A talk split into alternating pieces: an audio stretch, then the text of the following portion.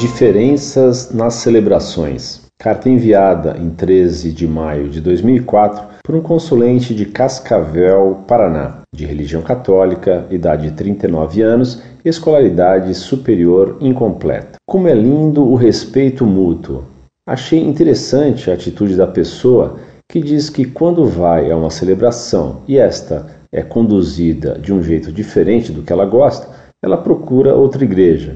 Creio que esta atitude mostra como devemos respeitar o irmão. Claro que concordo que se houver abuso, erros litúrgicos, devem ser corrigidos, mas assim como uns gostam de celebrações meditativas, individuais, outros preferem, como ele disse, barulhentas, cantando, dançando, com pudor, é claro. Inclusive, falamos tanto de inculturação que podemos perceber que cada povo, cada sujeito tem sua maneira de viver, sempre, é claro, respeitando o Senhor.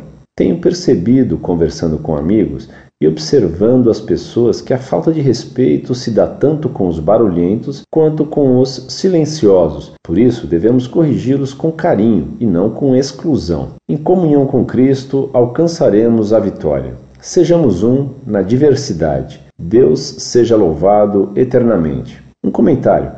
Gostei, pois percebi que, embora algumas opiniões divergem, há liberdade de expressá-las. Prezado Salve Maria.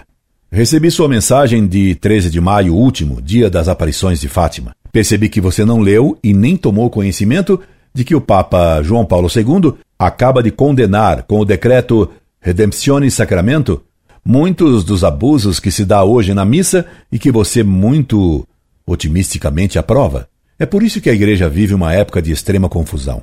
O Papa decreta que isto e aquilo é um abuso, que deve ser coibido, e um católico escreve com toda a ingenuidade que acha bonito tolerar os abusos que o Papa condena.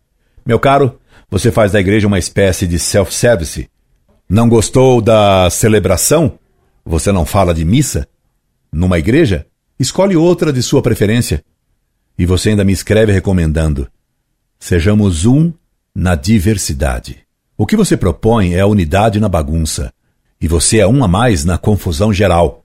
Com sua proposta de tolerância amigável da desordem, o que de fato você propõe é que a igreja deixe de ter uma só missa, você propõe o fim do único sacrifício do Calvário.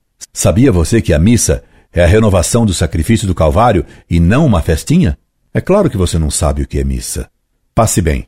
Mas será que é possível passar bem na confusão que reina em seu pensamento? Incorde e aso semper, Orlando Fedeli.